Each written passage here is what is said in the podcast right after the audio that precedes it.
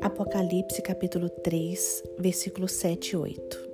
Ao anjo da igreja em Filadélfia escreva: Estas coisas diz o santo, o verdadeiro, aquele que tem a chave de Davi, que abre e ninguém fechará, e que fecha e ninguém abrirá.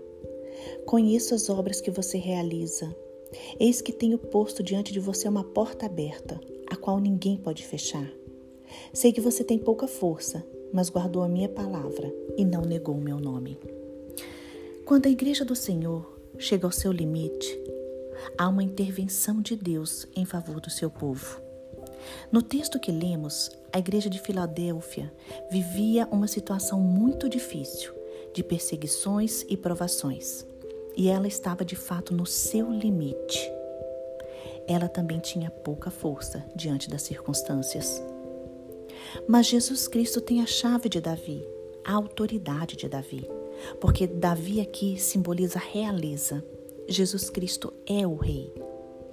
Jesus é o Senhor e tem toda a autoridade suprema sobre tudo, sobre a morte, sobre o inferno, sobre o céu, sobre a terra.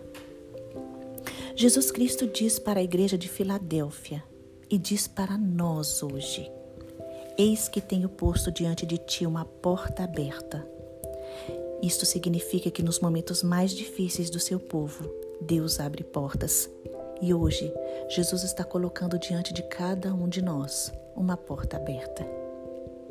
E esta porta que Jesus abre, ninguém pode fechar, porque portas abertas por Deus não podem ser fechadas por ninguém.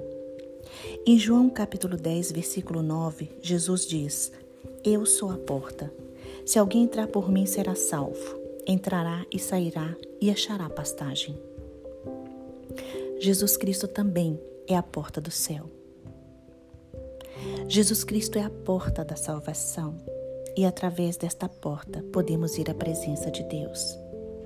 Jesus é a porta da liberdade, porque através dele temos livre acesso ao Senhor. Jesus Cristo é a porta da satisfação, da felicidade. Jesus Cristo abre a porta do nosso coração. Atos capítulo 16, versículo 14 diz: Certa mulher chamada Lídia, da cidade de Tiatira, vendedora de púrpura, temente a Deus, nos escutava. O Senhor lhe abriu o coração para atender às coisas que Paulo dizia. Lídia aqui ouve Paulo, mas não consegue compreender o mistério da cruz. Só que nesse momento, o Espírito Santo abre seu coração e seu entendimento e ela se converte verdadeiramente. Deus abre portas de prisões. Quando o povo de Deus foi perseguido, se sentia ameaçado com prisões, o Senhor sempre providenciava a libertação.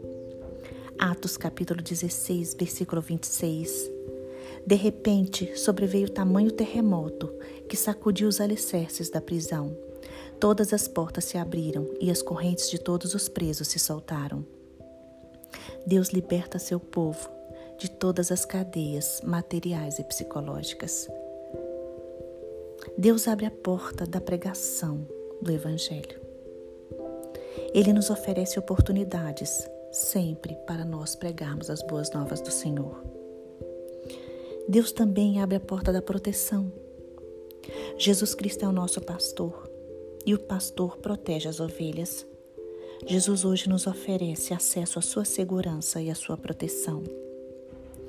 Deus abre a porta do que para nós parece impossível, porque para Deus não existe impossível.